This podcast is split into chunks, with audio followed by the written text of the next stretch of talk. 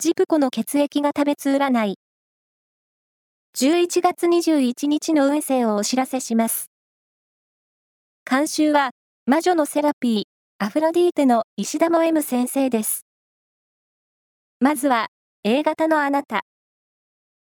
五感が鋭くなっています。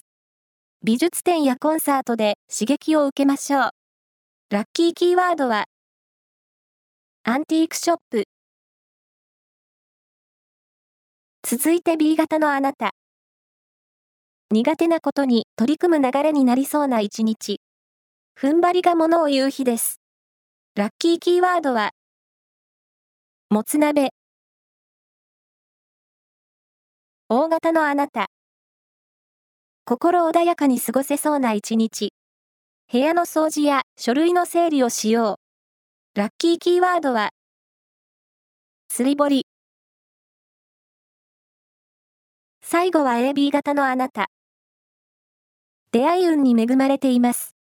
友達の紹介を通じて、新しい出会いがありそう。ラッキーキーワードは、ワインレッド。以上です。